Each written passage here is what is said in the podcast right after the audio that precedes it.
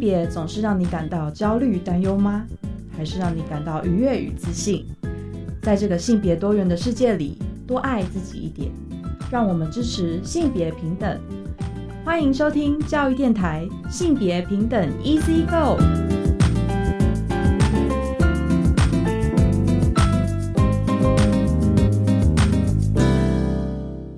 欢迎收听教育电台性别平等 Easy Go，我是玛丽。不知道大家这礼拜过得好吗？这礼拜啊，很多住在台北的朋友应该都觉得气候真的很奇怪，就是有时候呢蛮凉的，然后有时候又觉得好像变成夏天了，三十几度。我想住在南部的朋友应该会更有感觉哦，就是那个天气一直还没有秋冬的感受，很奇妙。那这种热天呢，最需要做的事情哦，或者是最适合做的事情是什么呢？我自己呢是非常喜欢躲到电影院去哦。那其实像现在有很多院线片是没有办法及时赶上嘛。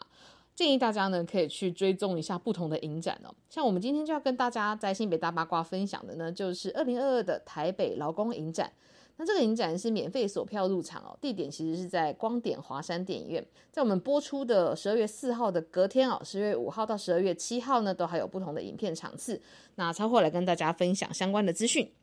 今天的性别慢慢聊呢，我们邀请到一位我的老朋友，其实我的高中同学，叫做邱福哦。邱福其实目前是一个影视从业者，那也是一个斜杠药师。在我的记忆中，她就是一个比较不符合那种传统印象的女生，就是一个个性很坚决，然后其实蛮中性的一个，呃，就是一直很有自己的目标，然后就是在自然组发光发热的一个女生哦。那为什么她会在人生的到三十岁之后选择要成为一个影视工作者？其实感觉就是不停不停的在转弯，不停的挑战大家对于一个呃，就是女生或者是对于一个三十岁的女性会有的一些刻板印象哦。那我们稍后呢再请邱福来分享一下她的就是人生哦，求学或者是她职场选择之路哦。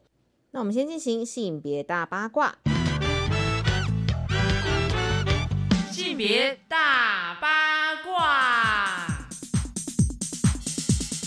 今天的性别大八卦要跟大家分享的新闻哦，是关于二零二二年的台北劳工影展。影展确切的时间呢，是从十一月二十四号到十一月三十号，是第一轮的播映。那接下来呢，其实是十二月五号到七号呢，有第二轮的播映哦。那有不同的片单。那等一下我们呢会挑选一些我自己其实觉得蛮关注的片段来跟大家做分享。那其实这个劳工影展的缘起哦，其实是由台北市的劳工局去主办的。那今年度呢，主题其实是跟疫情有关哦，是要一起关注疫情下的劳动议题，还有职业百态。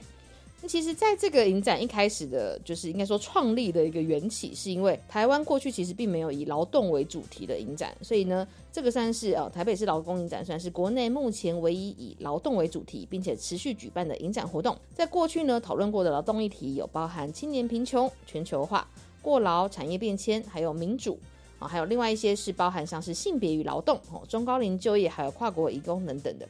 那今年度他们的主题就放在疫情下的劳动议题，还有职业百态。那这些影片呢，其实是来自于美法、西班牙、荷兰、香港、希腊、日本、韩国和台湾等等哦，总共选了三十部影片。那主题呢有三大类，第一大类是一起劳动，那个“疫”是呃疫情的“疫”哈。然后第二大类是劳动群像，第三大类呢是劳动金像奖。那其实这些内容啊，其实就可以带着大家一起看见世界各国怎么样去因应哦，就是疫情之后的一些新形态的工作环境。那也可以把这些关怀的视角呢，扩大到职场安全、劳资争议、职场霸凌，还有后疫情时代呢，这些劳动力市场有转变哦，以及在后疫情时代的职场性别的一些相关的议题。我觉得其实真的是非常的有趣哦。那我个人其实，在之前就已经有观看一些影片，然后其实有一些呢是已经播映完了，可是我觉得还是蛮不错的哦。有机会的话，大家也可以看看在串流平台或者是一些，比如说像有线电视的播放，看有没有机会可以看见。像是呢，有一个我之前看完之后觉得蛮好的哦，一部叫做《主厨女神》。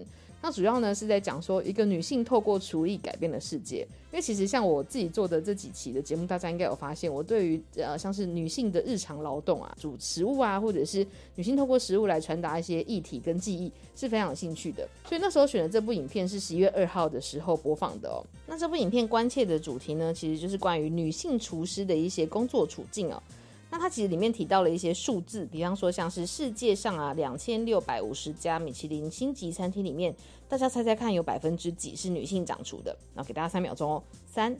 二、一，猜到了吗？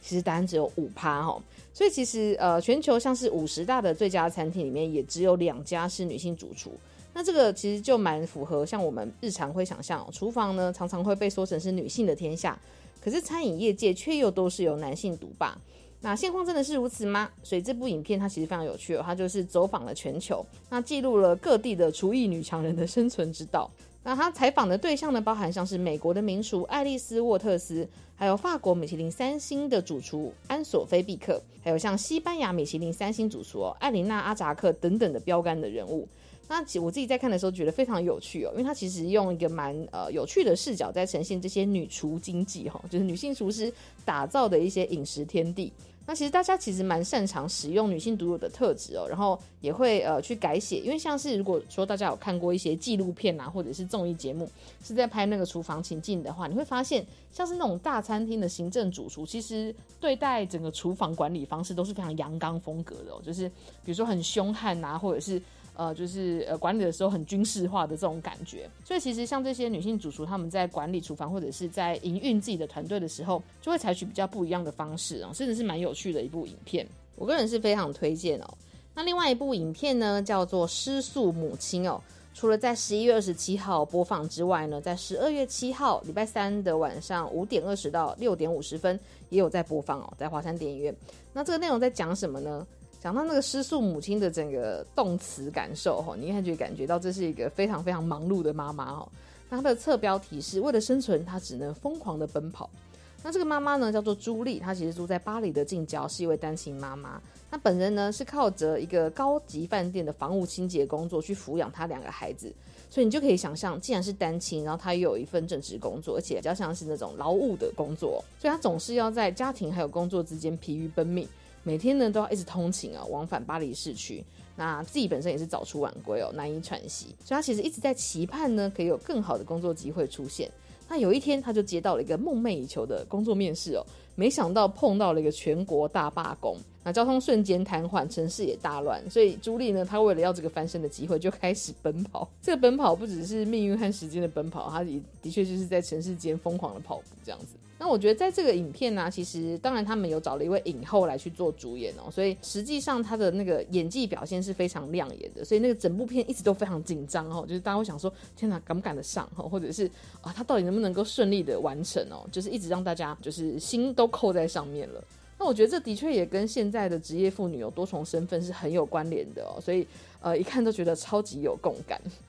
那另外还有一部是还没有播放，但我其实是非常期待的，是一部关于男性哦一个复职的一个影片，叫做《阿爸休假中》。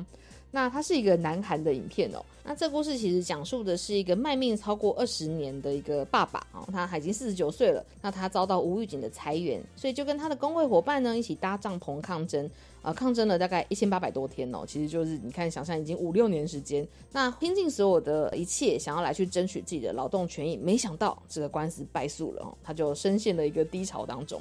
那为了重整士气呢，那个载福他就决定和伙伴暂离开现场，帮自己放一个长假。那回到家里面就开始发现，哇，压力随之而来哦，像是真是上大学的长女，她就要开始缴学费了。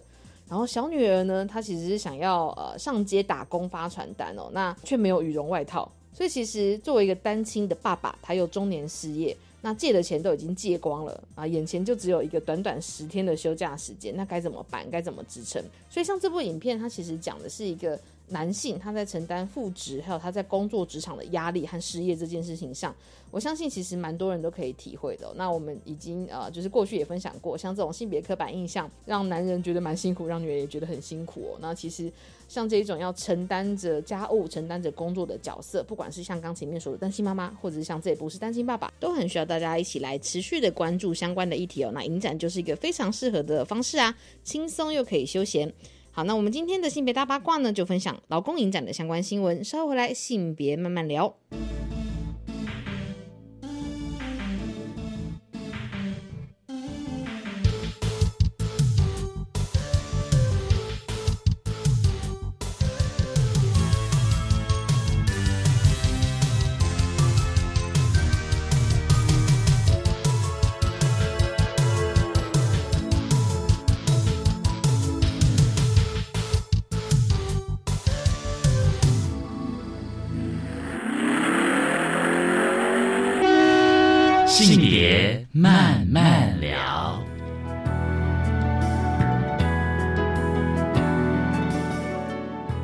欢迎再回到性别平等 Easy Go。我们现在进行的单元是性别慢慢聊。那今天呢，邀请到了我一位老朋友哦，其实是我的高中同学，呃，陈秋甫。那秋甫呢，他其实目前有很多的身份，包含他是女导演，他可能也是位制片。然后，因为他现在正在影视的领域里面正在努力当中。那同时，他有另外的身份是斜杠药师哦。那有这么多的身份，大家应该很好奇他的故事哦。那我们欢迎秋甫。嗨，大家好。呃，我会跟秋甫认识，是因为我们其实念同一所高中，对。然后其实呃，秋甫的人生转折，在我看来，我觉得其实也蛮像现在有很多的学生，有点像是在找寻在念书过程中找寻自己喜欢的方向，或者是呃你真正感兴趣的主题，或者是工作领域哦，那是慢慢的摸索的。那因为我一开始其实一直觉得秋甫是一个嗯，就是目标很明确的人，因为他是我们班上的前几名的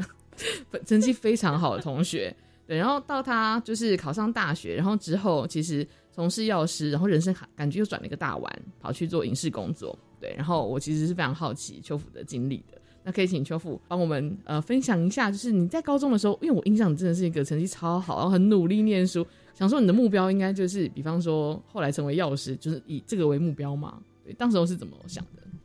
嗯，那个时候其实我觉得高中的时候其实真的没有想太多。然后那时候就是因为家里环境的关系了，所以家里环境不是很好，然后所以那时候就是只知道要赶快考上一个好学校，然后未来可能有一份稳定的工作，所以那时候就是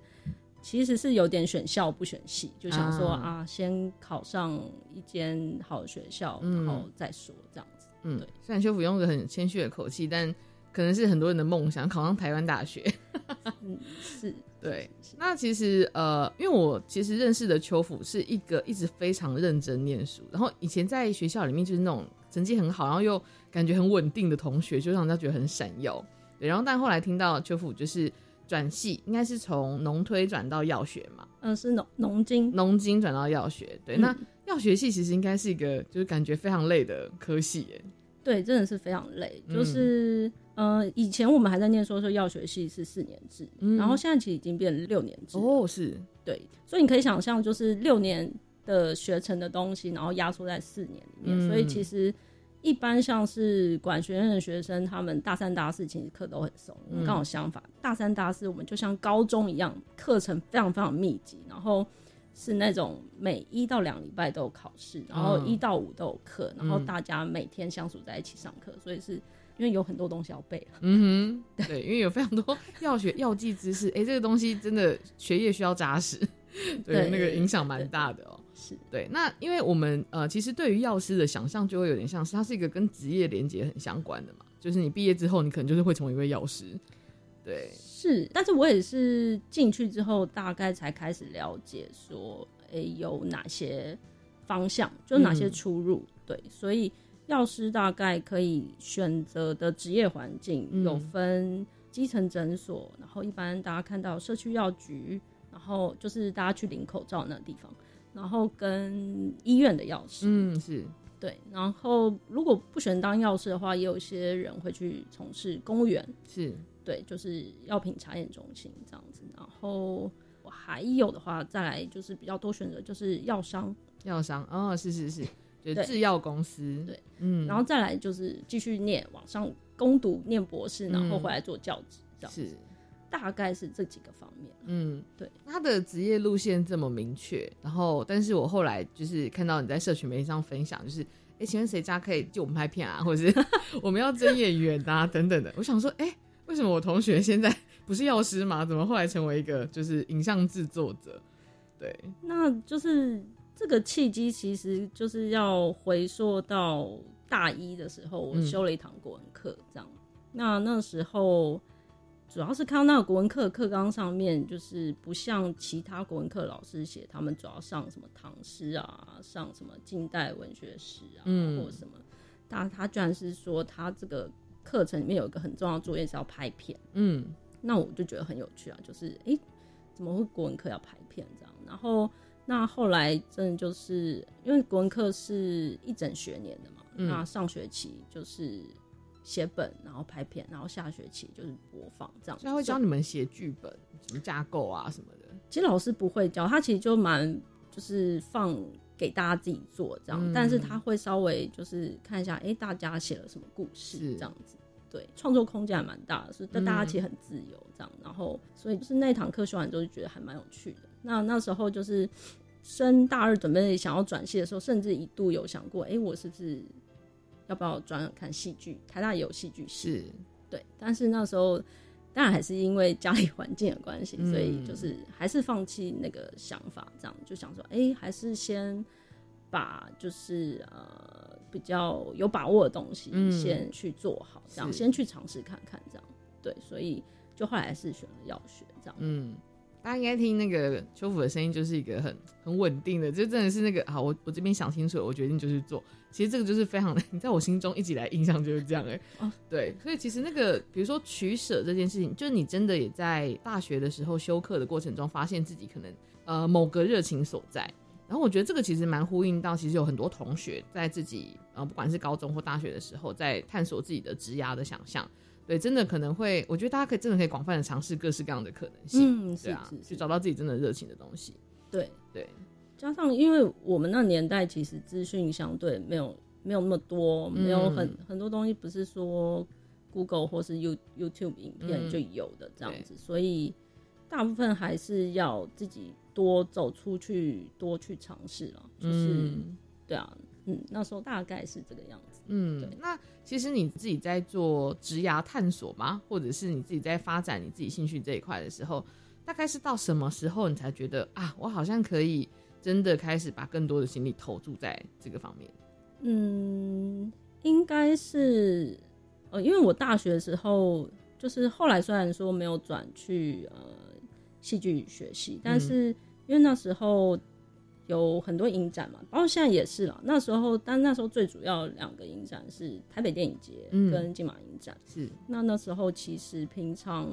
就每年吧，每年大家都是也是会排队去抢票或买票，就是看看影展、看电影这样子。对，那那时候当然知道一些限制的关系，就是、嗯。就是当影迷嘛，就是有点像是当影迷，每年在追这些影片这样子。嗯但那时候其实还没有真的会幻想自己有一天就是自己跑去拍片这件事情这样子。对，那但是我觉得就是之后出来出来工作吧，因为我其实后来毕业之后，我有做过药师，嗯因为当药师的工作其实是还蛮 routine 的，就是你每天在做的事情不会差太多，就是、嗯对。然后所以后来也有去尝试做过进药商，当过嗯业务这样子。这两其实感觉差异蛮大的。哦，其实真的差异很大，嗯一个是每天都 待在同一个环境这样，然后一个是每天你要到外面去拜访客户是这样子，然后而且其实我个性其实蛮硬的，说老实话，啊，是，我我没有办法很快就跟陌生人哈拉说，哎、嗨，就是今天怎么样？就是哎呀，今天好吗？那那那个在喜欢我们家产品啊，对对对之类的，就是是，真的真的没有办法这样。嗯然后，所以那时候等于说是有一步一步在突破自己没有做过的事情。那你是有刻意想要这样做吗？其实也有点算刻意，因为就是嗯。会去想说，哎、就是啊、我知道我个性不适合，但是我真的就是没有办法做嘛，就是嗯。也是会对那个职业会有点有兴趣，想说尝试看看。嗯哼哼哼。对，因为进去了之后也才知道，哦，其实业务也是有分很多种，是就是。每个人的特质也不一样，这样子，嗯。所以其实你也可以发展你自己擅长的东西，就是也不一定都是要走同样路线。这没错没错。对，所以是说在业务，我觉得大家会对于那个做业务的人，可能会包含像是男性或者是女性，可能还要甚至发挥自己的魅力 来去做这件事情。所以其实是呃，我想象可能这个部分也会是，就是秋福可能会有一些观察。我会这样说观察吗？对啊，我会这样说是因为其实像之前会跟一些朋友聊到，他就会说，他觉得业务就是，比方说他自己可能平常是很中性的人，但他在业务的场合里面，他就会觉得啊，我可能要穿裙子，我可能要穿什么样的服饰，或者我可能要有什么样子的沟通方法，因为大家对于业务可能会有一些想象，然后特别是女性业务，哦对，然后我就想说，这个还是蛮有趣的欸，因为呃，我认识的邱福前感觉是一个比较率性的人，但你要放到业务的这个工作的形象里面，对，不知道有没有什么样的经验呢？哦，我觉得其实你刚刚讲那其实算是有的，嗯，但是当然那是个刻板印象啦。是刻板印象，就是嗯当然也是有有人就是很率性做自己，走很中性的路线，嗯嗯嗯再加上现在其实大家观念越来越觉得，就是每个人都有选择做自己喜欢的 style 或路线这样。嗯哼但是我的确那时候会跟我平常私底下的我的打扮会比较不一样。啊，是，当然，第一个是因为业务是门面嘛，所以还是需要稍微有打扮一下。嗯哼，对，然后然后，但是我觉得，我觉得那时候比较有趣的是，我尝试去做我平常不会走的讲话方式嘛，啊跟路是。线，但是那是我有兴趣尝试的，嗯哼，就是也不是说完全排斥，而是一个就是有点在探索自己，就是还有什么可能的那种感觉，嗯但是也不能说那完全都不是我，是，对，但是那的确是另外一个样子的我这样子，嗯。对，但是就有点像是可以去探索，还可以呃形成什么样子这样子。嗯，了解。我觉得这其实也是蛮重要的，因为嗯。事实上在呃很多职涯上面，可能真的会有一些，比如说呃既定的可能要有的形象啊，或者是既定可能要完成的事，但可能呃每个人都会有自己不一样的可能性，搞不好你真的有呃比如说很适合跟别人沟通，然后这个东西的能力搞不好就发挥在你后来变成一个制片 协调事情上，对不对？所以我觉得其实。呃，像我们刚提到的，有一些是职业的刻板印象，或是那个形象的刻板印象，那的确也不一定是每个人都要符合这样子的的样态的。对啊，那像呃，因为秋府其实，在你成为药商之后，然后是你之后的转折，就跑到影视产业去了吗？嗯、对，就这是是超级大弯诶、这应该是跟药学产业完全不太一样的领域。其实应该这么说，我从对影视产业有兴趣的时候，就那时候曾经有想过转戏剧系的那时候，嗯、其实我那时候，我其实我有念研究所，嗯就是我是大学一毕业的时候还有念，呃，就是直接继续念药学所临床药学所这样是子。对我那时候在准备研究所的时候，其实我有想过去考电影所。嗯对应该说这个东西其实一直存在在我心里这样子。那我其实后来去呃选择临床药学，跟后来又走向药商，我其实心里面都还是有一个觉得，诶，我挑一个我比较有可能接触到很多人的嗯职业或环境来看，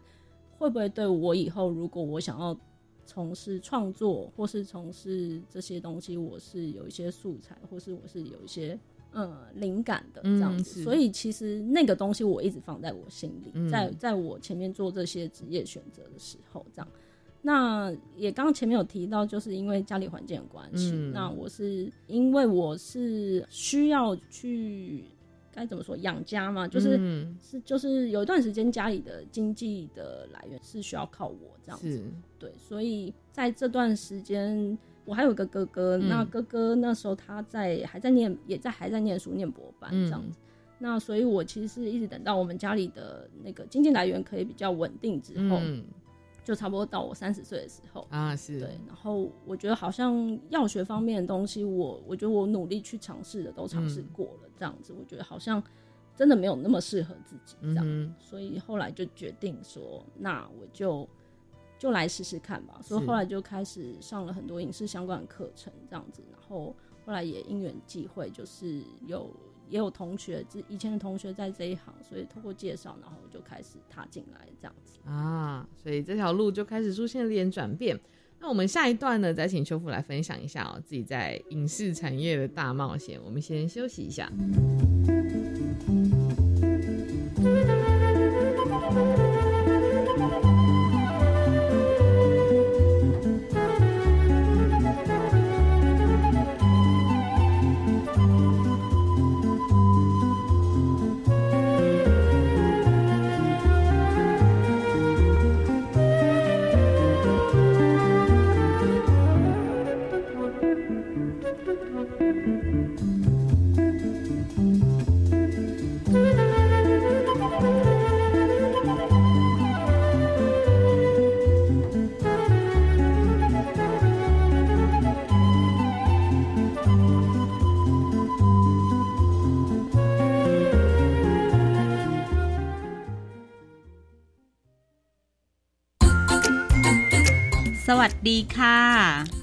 明啦吧 Hello，阿巴嘎巴。我们来自各国不同的声音、不同的语言、不同的文化。每周一到周五晚上八点到八点半，在幸福联合国带给你不同的文化飨宴，邀请你一起来担任多元文化大使。右白，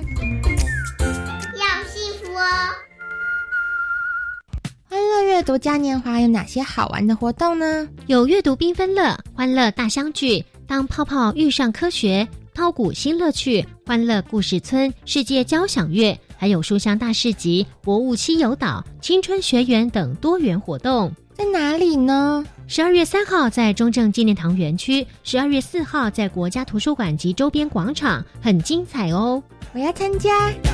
以上广告是由教育部提供。老板，客人这么多，你还有空泡茶？现在是我儿子在顾店呐。啊，他这次出来肯回家帮忙，感觉不一样了哦。哦，你知道浪子为什么会回头吗？为什么？因为爱。我劝他回头，别再拢榴莲，先爱自己，才不会伤害爱你的人。对啦，更生人回归社会哈，用爱相挺，大家都应该支持的。他现在哈比我更会煮菜了呢。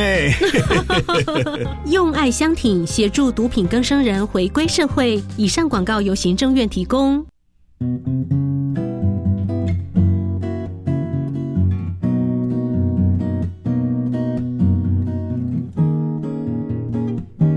我是苏命苏米恩，你现在收听的是教育电台。哦，朋友们，就爱教育电台。耶耶耶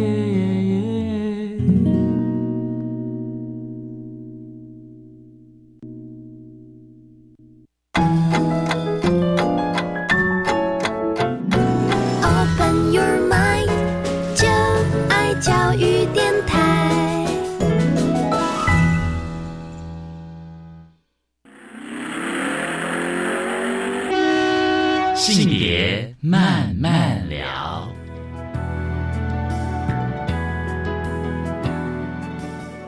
欢迎再回到性别慢慢聊。那我们刚刚呢，在第一段的时候，秋福其实分享了蛮多，就是自己在呃求学之路上的转折。那当然，这个求学之路也就是在探索的过程中，你好像有发现一些些小小的火花，就是你对影视这个领域的火花。对，但其实秋福在三十岁之前，都还是从事着药事相关的工作，或者是你的研究所也是在念呃临床药学所嘛。对，那刚刚我们在休息的时候稍微聊了一下，秋福说，其实，在念药学所的时候，还算是一个蛮痛苦的 经验。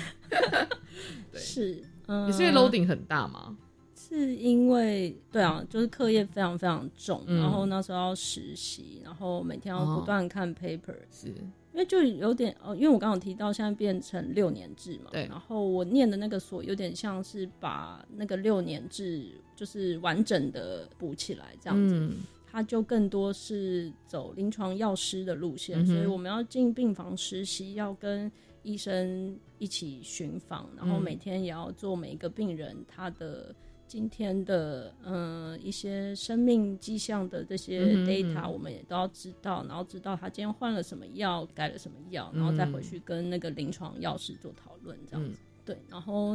那段期间，虽然说现在这样听起来好像很充实，但是那个那个训练是非常扎实的啦。嗯但是真的对我来讲，我会觉得就是非常非常非常痛苦。就是嗯痛苦的点是，就是就是我没有办法很有，我找不到自己的去热情的去在这个领域里面研究的一个目标跟那个驱动力。嗯。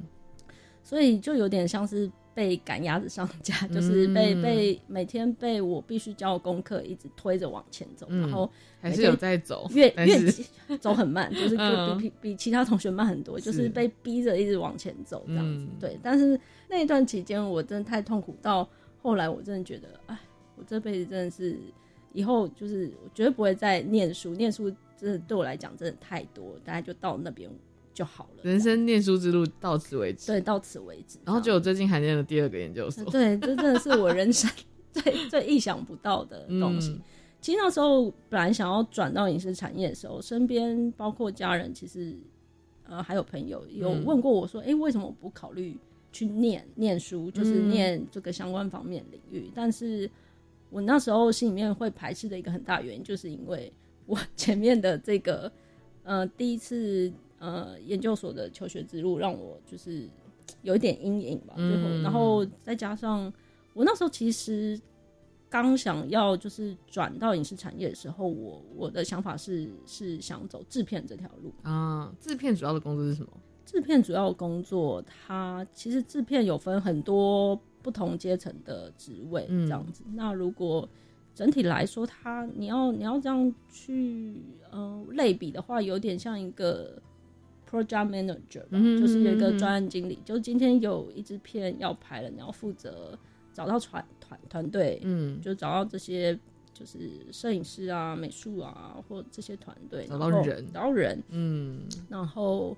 然后有吗？呃，有有能力的制片哦。是、是需要找钱的，对，但但是现阶段我还没有到有那种能力，累积中，累积中。对，然后他需要就是从一开始就陪导演把这个案子是从头到尾就是执行结束的人，啊。然后最重要的一方面是钱啦，是。就是中间钱的规划，嗯就是预算呢，我们哪边可以用，哪边不能用，嗯，那严格上来讲，就是制片就是要懂得广，嗯，他可能有些东西不见得深，但是他要会的东西要很多，嗯，然后以及要跟很多人沟通，所以最重要是沟通技巧这样子。那我那时候其实，因为你刚刚前面有提到，嗯。就是做业务这一块，这对样，我其实也是因为有做了业务之后，我觉得，哎、m a y b e 我可以跨境还是尝试我喜欢的领域，说不定，因为太多人想要当导演了，所以我就觉得说，那我是不是可以尝试看看，就是制片这个角色，嗯，对，那那时候会有这样的想法，也是因为我去上很多课，大概了解这个行业每一个职位在做什么事情的时候，然后去想到的一个方向，这样，嗯所以一开始才是先想说先从制片入门这样。嗯，我觉得邱福用了那个 project manager 那种专案管理的人的角色来讲，好像比较清楚。因为我以前一直觉得制片好像常常会在，就是这个角色常常会在电影节或者是什么什么奖项的时候出来，然后好像是做了很多事，因为要感谢很多人，但是我一直不是很确定在干嘛。所以其实听起来就是，我觉得这个入门其实也蛮好的，因为你可以广泛的了解一下拍一部片可能会接触到什么样的人、什么环节。是对，那在制片的这个领域里面，因为我觉得我们比较观察到的，像是性别的那个比重，可能导演类你好像可以比较明显发现，男导演比较多，女导演比较少。那制片的话，也是会有这种性别分布嘛？制片其实应该来说还蛮女性制片其实也蛮蛮多的，的，嗯，对，是，相对相对导演来讲，嗯。应该是比较平衡的，嗯哼哼哼。对，甚至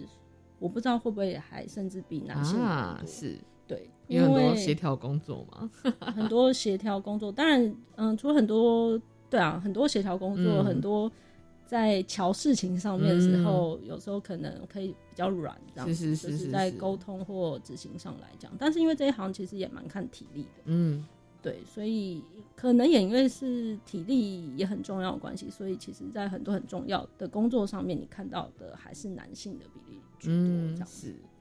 对，那后来在呃，就是应该说你是开始先尝试着接一些片，拍一些片之后，然后才想说，那你可能去研究所继续深呃，就深入的讨论一些理论的内容，或者是你其实是其实一直是朝向拍片的方向走。嗯，诶，其实来来念书，其实不是说想要往理论的方向走，嗯是。来念书其实是呃，因为有了想走导演这一块的想法，所以才去念书的。因为后来发现创作其实还是需要学习的，嗯。就是他如果有一个有系统的学习过程，呃，其实对于创作者来讲是一个帮助。就是因为我刚刚前面有讲到嘛，我其实前面有点排斥再回去念书这件事，所以我大概在呃入行前五年我都没有想过这件事，这样子。你什么时候算是入行了大概算是三十岁啊。？OK OK，大概就是三十岁的时候这样。然后，因为你那时候我进过电影公司当过助理，这样子、哦就是都什么事情都做的这样。然后来你是一个想到真的要试试看，你就会去做的人呢、因为就跑去电影公司了，但同时还是一个斜杠钥匙这样子。对对对，同时还是哦斜杠钥匙，嗯，对，就是因为就是还是要吃饭，嗯哼，对。然后那后来就是因为想要有现场排片经验，嗯但因为我有斜杠钥匙的关系，所以我其实一直没有办法进长片剧组，所以我啊后来就是是走那个广告制片这一块，这样子。就是那那时候是想要学现场拍摄的经验，这样。对，那后来制片这一块就是觉得，因为其实制片刚我有说它有分很多种，嗯。有一些甚至它可以做到像是前期开发，就是写剧本，就是哦你可能也要有对这个社会现在有什么议题，或是你你需要有一些敏感度，或是嗯。有一些想法这样，然后所以就想到就是也有开始想想剧本这一块这样，然后在想剧本的过程中，就是就想说，哎、那是不是有机会自己拍这样子？嗯所以也是因为这样的一个过程，才开始想说，哎、我是不是有机会可以呃来做看看导演这一块，就变成创作这样。是，对，那时候其实也很挣扎，因为年纪真的也不小了，就是刚转换到这个产业，但是转到这个产业之后又开始又在换职位这样。是，但是就是觉得说，可能就像你刚刚讲的吧，就是前面有先经历过制片这个，知道整个流程是整个怎么制作的，或者是大概知道这个产业是怎么运作的，嗯就是也没有不好是这样子。对，那现在就是再回来念书，嗯就是真的是哇，就是我曾经十几年前想过的事情，然后我居然拖了十几年之后，就是才去实践它。是，对。但是过程中的累积，我就想现在还是这些能力都还是有派上用场。对啊，就后来就是觉嗯。得说，好像也不用再执着，就是到底几岁的时候做什么事了。嗯。反正就是我一路走来，就是嗯，有点算是跟着这个命运的 那个那个流水嘛，就是是跟就跟着它动，也没有没有太去反抗它，但是但有时候也会想去反抗它，但是大部分的时候就是怎么来怎么过，就是嗯，对啊，就是因为现在再去想这些，好像嗯之后可能会更明白了，嗯就是现阶段就是可以做现阶段的事，没错没错，对，应该是说很多人会在想着啊，我怎么没有早点做什么？但我觉得很多时候是你在那当下做的决定是评估我综合条件看起来，我就是做这个决定是最 OK 的了，我就做了对啊。所以其实，但我觉得还是回到像刚刚邱福说的，其实呃，在每个时刻，当你有机会做决定的时候，然后你可以想象一下，我现在要做的这个决定是，比如说我符合我一般的想象，呃，或者一般的需求，还是我可以朝向我真的呃有热情的方向试试看。那个尝试可能也是一点点，或者是慢慢的走，但是也呃慢慢走，还是会走到一个你想要走的地方。对啊，那因为我后来在那个邱府的那个社群媒体上面就看到，哇，邱府有去参加影展哎，有去参加那个呃新北市的一个星星奖哦，学生影影像星星奖，然后有两支影片其实是呃都跟性别蛮相关的哦是，一支叫做婚礼，然后主要在描述一对女同志伴侣在讨论婚礼这件事情，然后这两个人对于要不要办婚礼、怎么办婚礼的想象不太一样，然后就有一个很日常的讨论，但带着冲突或者是带着一些沟通，对，然后最后还有一点搞笑，对，然后另外一部呢是阿月与阿英，讲的是一对母女的关系，对，然后也有谈到老老照顾的议题。那我想先在下一段段落上，我们再来跟秋虎聊一下这两支影片哦，真的是蛮有趣的内容。那我们先休息一下。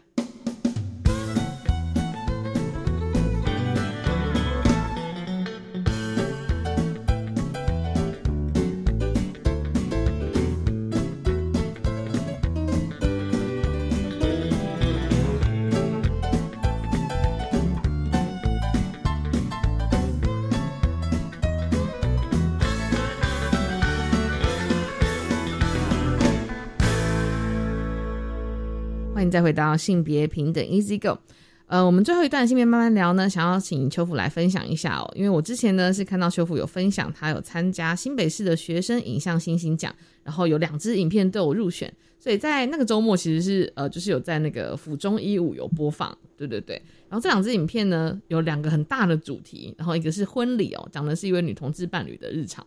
然后关于他们要不要结婚，然后要怎么样办婚礼的讨论哦。那另外还有一个是阿月与阿英，讲的是一对母女，然后比较像是老老照顾的形象，对，然后也是以里面当然还是有些冲突、一些沟通，可能还带着一些遗憾哈。那呃，想请修福来分享一下这两支影片，因为我看起来就想说，喂、这是女性影展超适合的主题，就是跟新媒体超级相关的。你一开始在设计的时候是，比如说它是一个计划吗？还是有什么样的契机呢？嗯、这两支片其实都是在呃我念作一的时候的课堂上的作业。嗯，对。那先拍的是阿月与阿英，是那是在硕一上学期的时候，有一门课是叫短片创作。那那时候就是我们一整学期就是要做一支片这样子。嗯那个故事其实老老照顾这个，其实就是也是跟我日常生活比较相关的，嗯是因为就是它其实就是我外婆跟我母亲的故事这样子。对，那因为我有一段时间就是都需要，嗯、如果我有空的话啦，我就会载我妈回宜兰，嗯。然后要带外婆去看病，就是嗯、呃三个月回诊一次的这种呃慢慢性病的那个回诊这样子。对，然后这就是他们平常日常间的对话，这样。就是那因为后来外婆年纪也大了嘛，其实我们都有劝外婆说要不要来台北跟我们一起住这样子。嗯对，因为她那时候就是跟我舅舅那边其实相对处的没有那么好，这样，嗯所以这个过程中就有一个拉扯，这样，所以那时候就是这个故事就是在，其实就是我平常生活的上的一个经验，然后把它把它写出来，这样子。嗯，有点像是浓缩在短片里面呈现哦。对，那因为呃，我觉得其中其实他的那个整个意象是有点像是影片里面的外婆是独居的，然后女儿来探访，对，但他也有提到说，就是自己对于被照顾这件事情好像有些期待，就比方说有人拿便当来，他就说啊，便当放在那边。为什么不吃？哦，我不是那个外婆就说，我不是狗啊，为什么就是他放那边饭我就要吃呢？这样子，对我觉得那个呈现出来好像是更想要的是跟家人一起吃饭，或者是有人陪他一起吃饭。对，嗯但是我们的确在现代社会当中，因为没有那么多的照顾人力，可能能做的方式就是以比如说送餐哦啊，嗯或者是有些有些人当然会选择去那种社区据点供餐。对，所以其实真的很实际的反映出，就是现在在一个高龄化社会，或是台湾要进入超高龄社会了。嗯。对，是真的每一位高龄者，不管是独居或者是呃一对，比如说老老伴侣一起共居的时候，真会发生的事情。是对啊，然后那个里面还有呈现一些冲突，那个其实也是你，比如说你也观察到，像家人之间可能真的会有一些呃爱恨拉扯 延伸出来的那些对话吗？是，嗯。嗯、里面其实我觉得最主要就是女儿也反映出她也很累了，那就是其实老老照顾就是她的意思就是你照顾者那一方其实也可以算是老者这样子。那女儿来说，她其实我本来想的角色应该是要六十几岁的了，嗯但是因为那时候找演员上的困难，所以。这个演员其实他相对比较年轻，那我没有帮他化老妆，嗯对对对那所以最后后来就是帮他界定在快六十岁这样，嗯接近老者但还没有到这样。对，那就是里面有讲出一句话，就是说我也已经老了，就是你嗯你没有想过我我也已经老了嘛，这样子。嗯对，就是但是可能对妈妈来讲，妈妈就是觉得。自己是我八十几岁对我八十几岁，我是需要大家照顾的。为什么你们大家都没有来、嗯来照顾我？这样子就是就是妈妈还是有她，就像你讲的啦，她其实渴望大家来陪伴，但是她平常可能讲话讲话方式就不是那么好相处，嗯就是很容易激怒别人的那种老人家这样子，所以就变 最后只好只好自己独居这样。嗯。对，那但是这个故事当然虽然说是取决于现实，但是在嗯写的过程中也会去透过这个角色去想，如果我今天我真的到了老妈妈那个年纪的时候，就是嗯，我会不会像她那样？嗯对，就是他为什么会这么执着，就是一定要待在那个家，然后不愿意上台北，或是这些种种想法。嗯还有就是人活到那个年纪，到底为什么而活着？就是他，他每天就是坚持在那边的那个东西是什么？对，那这个东西都是在创作过程的时候，就是有一并去去思考的这样子。那你在设计这个，比如说剧本的故事的时候，是会有一个团队一起做吗？还是主要是由你发想，然后大家是来执行把它拍出来？嗯，因为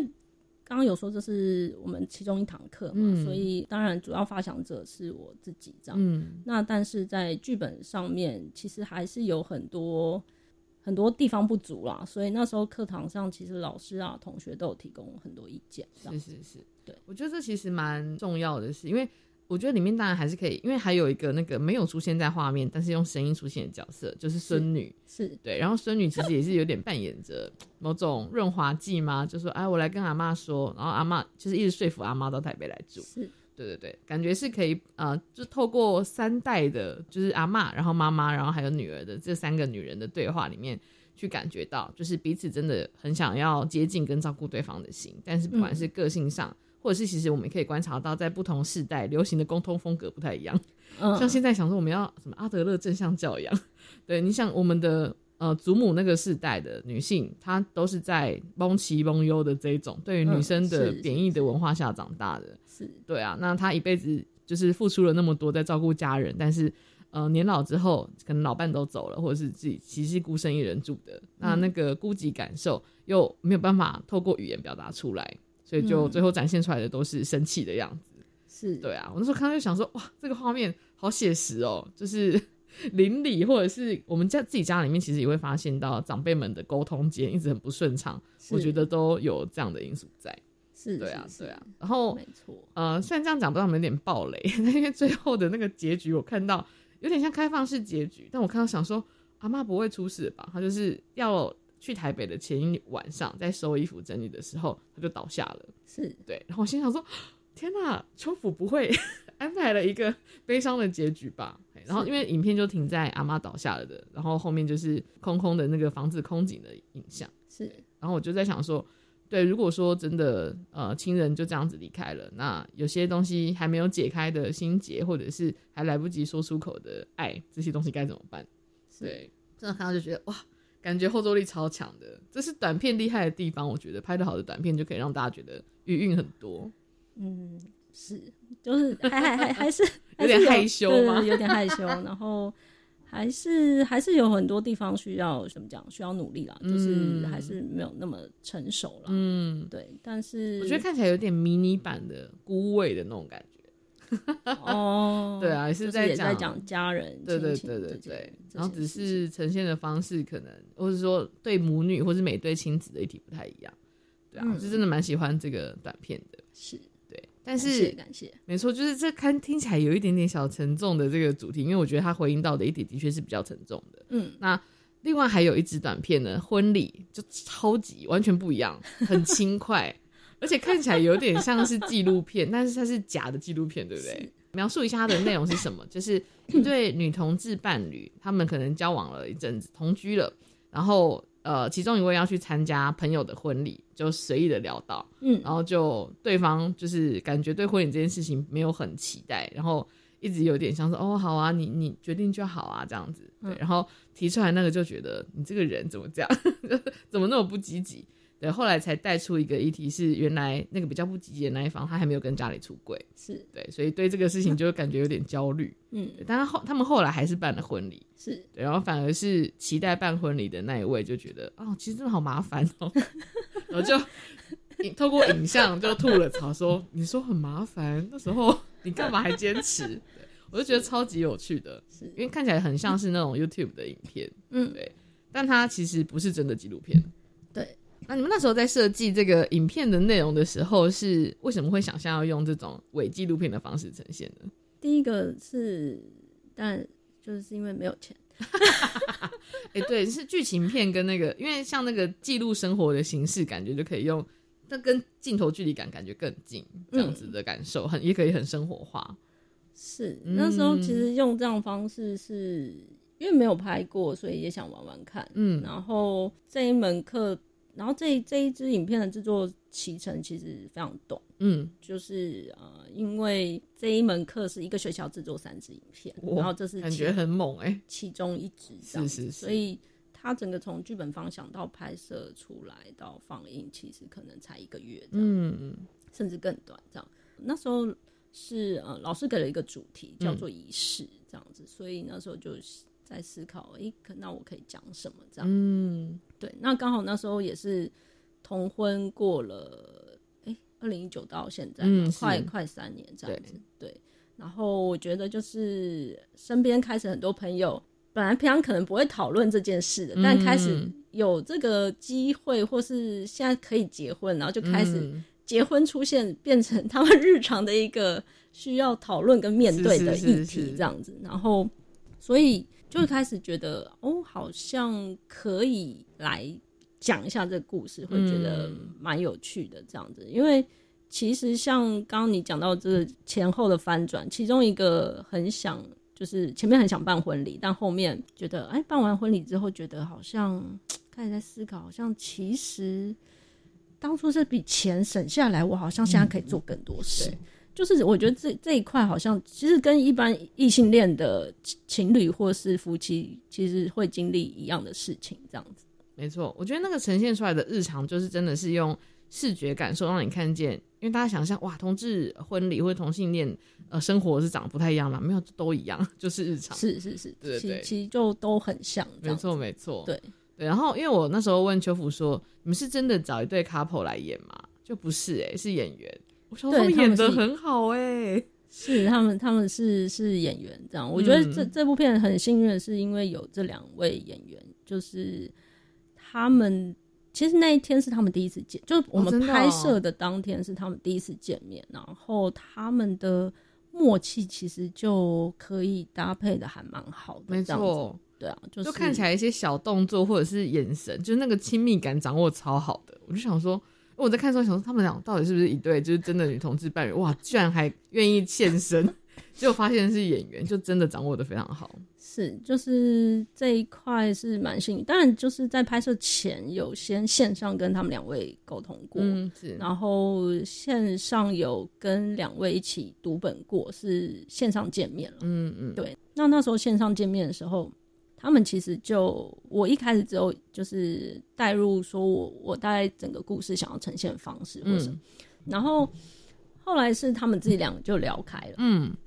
对，就是聊开之后就是熟悉彼此嘛，就是他们其实都算是蛮专业演员这样子，而且再加上可能是因为也是用伪纪录片的方式去嗯。拍，所以